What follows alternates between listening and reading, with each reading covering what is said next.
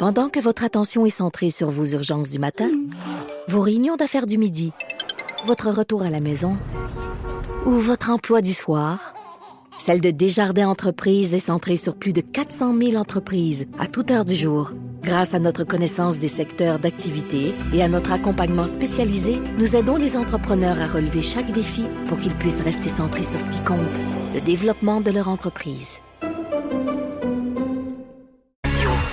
On va parler politique avec ma collègue Emmanuel à travers ce que je rejoins au bout du fil. Salut Emmanuel. Bonjour. Quel test important pour le gouvernement Trudeau euh, aujourd'hui? Je me rappelais un peu plus tôt ce matin, euh, mon époque où je travaillais en politique, puis je me disais ça, c'est le genre de journée où je me serais levé avec un petit nœud dans la gorge, puis t'es stressé, puis tu dis faut pas que le site y plante, faut pas que le site y plante. Ah non, moi je me, moi si j'étais euh, ministre du gouvernement Trudeau aujourd'hui ou haut fonctionnaire, j'aurais, j'en aurais mal au ventre là. Absolument, absolument. Mais ce qu'on entend, c'est que ça se passe bien, en tout cas pour l'inscription. Oui, pour l'inscription. Ce qu'il faut comprendre, c'est que là, premièrement, il va falloir que les gens respectent hein, les consignes. On va. Euh, alors, pour aujourd'hui, pour éviter que le système ne s'effondre sous le poids des demandes, aujourd'hui, c'est seulement les gens qui sont nés en janvier, février ou mars hein, qui peuvent s'inscrire. Et puis, l'idée, là, c'est qu'on va faire ça trois mois par jour. Là. Alors, euh, demain, ça va être avril, mai, juin, mercredi, juillet ou septembre, puis jeudi, octobre, novembre, décembre. Et euh, mais c'est sûr que c'est un poids monumental qu'on essaie de mettre sur un système informatique monté en trois semaines.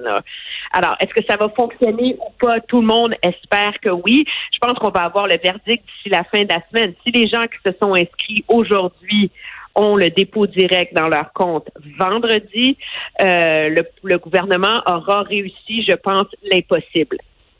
Euh, on sait que la machine euh, gouvernementale n'est pas faite pour euh, pour ériger ce genre de système de débit à, ben à haut volume en criant ciseaux là, mais c'est une question de survie pour des millions de Canadiens là. Parce que c'est ça, tu bon, le, test, il est important aujourd'hui avec la, capacité du, du, réseau de répondre à, la demande, mais le véritable test, ça va être de livrer les chèques parce que les gens attendent ça avec impatience.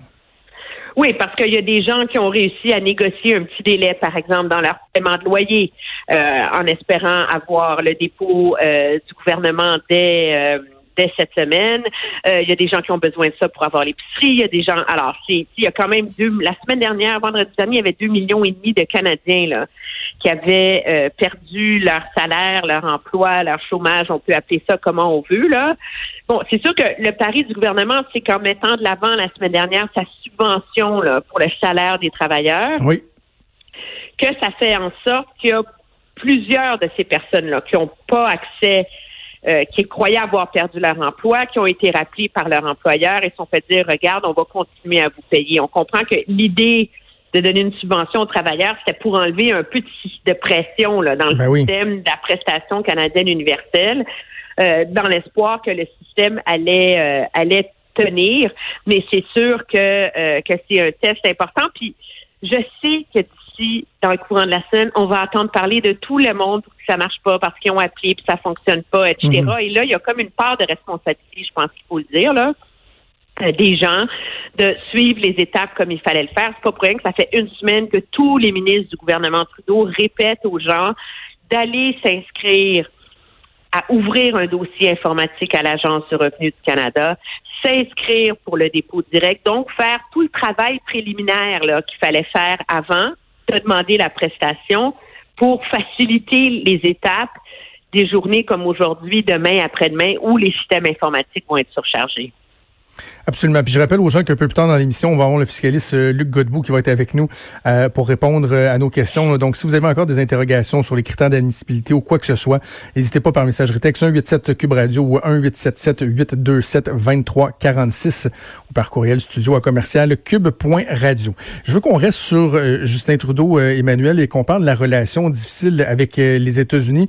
C'est un, un véritable casse-tête pour, pour Justin Trudeau d'avoir encore une fois négocié à manœuvrer avec un homologue qui est euh, imprévisible dans une situation comme celle-là?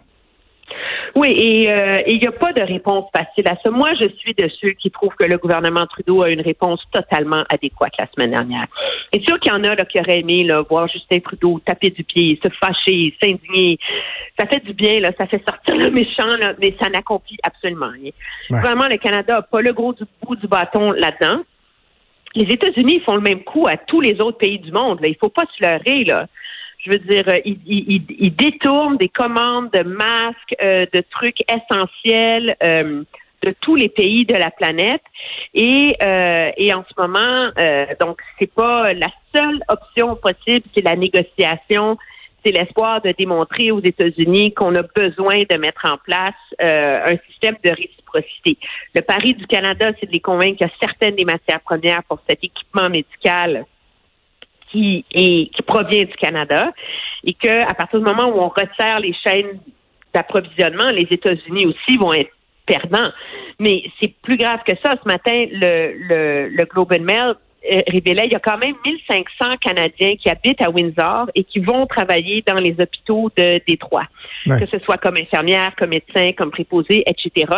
Et là, il y a tellement de cas au Michigan que euh, les villes canadiennes veulent interdire aux gens de se déplacer pour aller travailler là-bas, de peur que ça qu'on ramène au Canada les infections qui viennent des États-Unis. Là. Alors, tu vois là à, quel point, objectivement, cette, intégration là, tout le long de la frontière, tant en termes de personnel essentiel qu'en termes de ressources, est en train de poser des casse-têtes absolument monumentaux. Là. Ouais. Euh, je voulais aussi qu'on parle un peu du, euh, du travail des partis d'opposition, puis on peut faire le provincial et fédéral, parce qu'il me semble qu'au provincial, ça semble assez évident que les différents partis euh, évitent toute forme de partisanerie, laissent le gouvernement travailler. Oui, des fois posent des questions, font des suggestions, mais je les trouve très, très, très responsables. Évidemment, on pense à Gaétan Barrette, l'ancien ministre de la Santé, qui s'est complètement transformé, entre autres, sur les médias sociaux au cours des dernières semaines. Mais du côté d'Ottawa, comment on fait cette analyse-là? Parce que je vois que, par exemple, les conservateurs sont beaucoup plus actifs, euh, beaucoup plus en demande. Est-ce que tu trouves qu'ils réussissent quand même à maintenir un équilibre acceptable là-dedans en évitant la partisanerie ou il y a des petits euh, dérapages? Ben, je trouve, moi, j'aime mieux le ton euh, de l'opposition du côté à Québec que du côté mhm. du fédéral.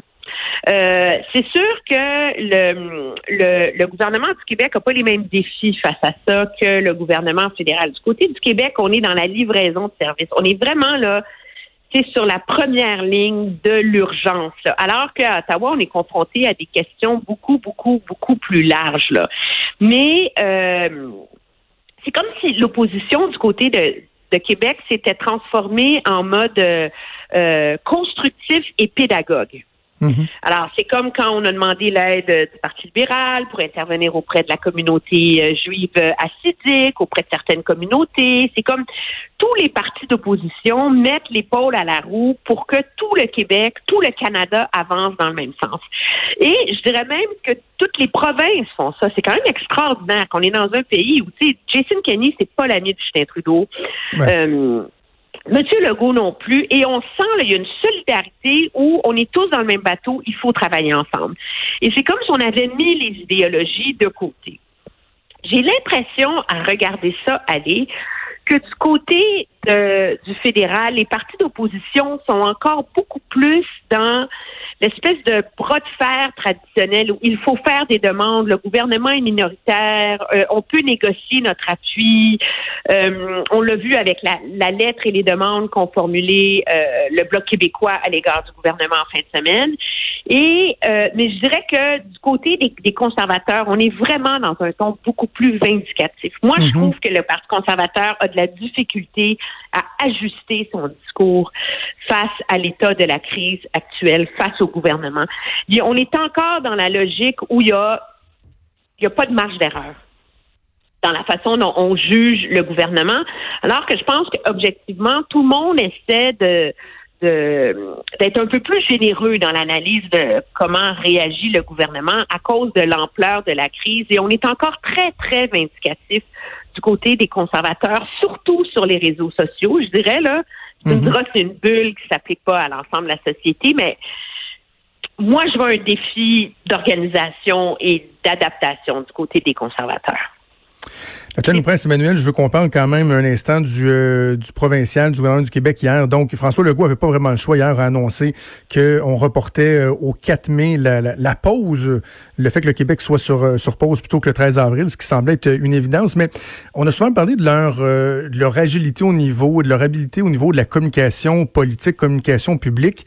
Et je me demande, est-ce que c'était une bonne idée d'annoncer l'initiative du panier bleu hier au moment où on repoussait de quelques semaines cette période de, pause-là? Parce que il y a comme eu un dommage collatéral où euh, euh, il y a bien des gens qui ont dit, ben c'est ça, c'est ça votre réponse à la situation actuelle. Là, un site Internet qui va parler d'entreprise d'achat local. Et j'ai senti un certain ressac. Est-ce que c'était habile de procéder à cette annonce-là à ce moment-là? Ben moi, je, je les gens sont en colère, les gens sont désespérés, ils sont critiques. Moi, je pense que c'est la logique du gouvernement. C'est il y a déjà des subventions en place. On peut pas, à mon avis, il y a une limite à ce que peut faire le gouvernement là pour essayer de sauver les entreprises. Là. Tu moi, je pense que c'était une bonne initiative de dire, écoutez, commençons par ça. C'est tout va par étapes. Moi, je trouve que c'est très. Moi, ce que je trouve d'habile du gouvernement, c'est qu'on s'entend qu'il n'y a jamais personne qui s'imaginait que l'économie allait rouvrir le 13 avril. Là.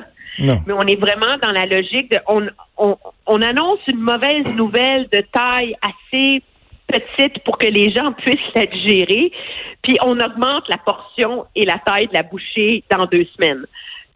Alors, c'était assez clair que l'économie du Québec serait fermée jusqu'au 4 mai, mais le gouvernement, en vérité, il est allé en deux étapes. Là.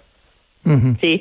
Euh, je pense que le défi pour le gouvernement euh, le gouvernement Legault en termes de gestion économique, c'est que c'est une chose de, de, s'adresser aux, enjeux macro comme achat local, préparer la relance, revoir les chaînes d'approvisionnement, mais dans la dans la séparation des tâches entre Québec et Ottawa, c'est le rôle des provinces finalement vient à pallier à resserrer les mailles du filet plus large qu'érige le gouvernement fédéral. Et là, le gouvernement a mis énormément de mesures en place pour les entreprises, pour les PME, pour les subventions salariales, tout ça.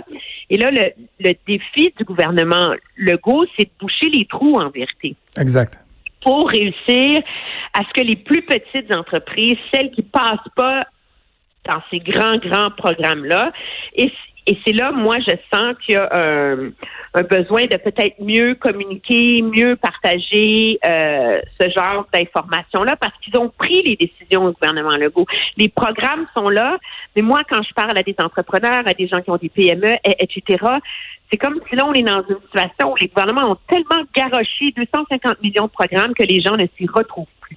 Exactement.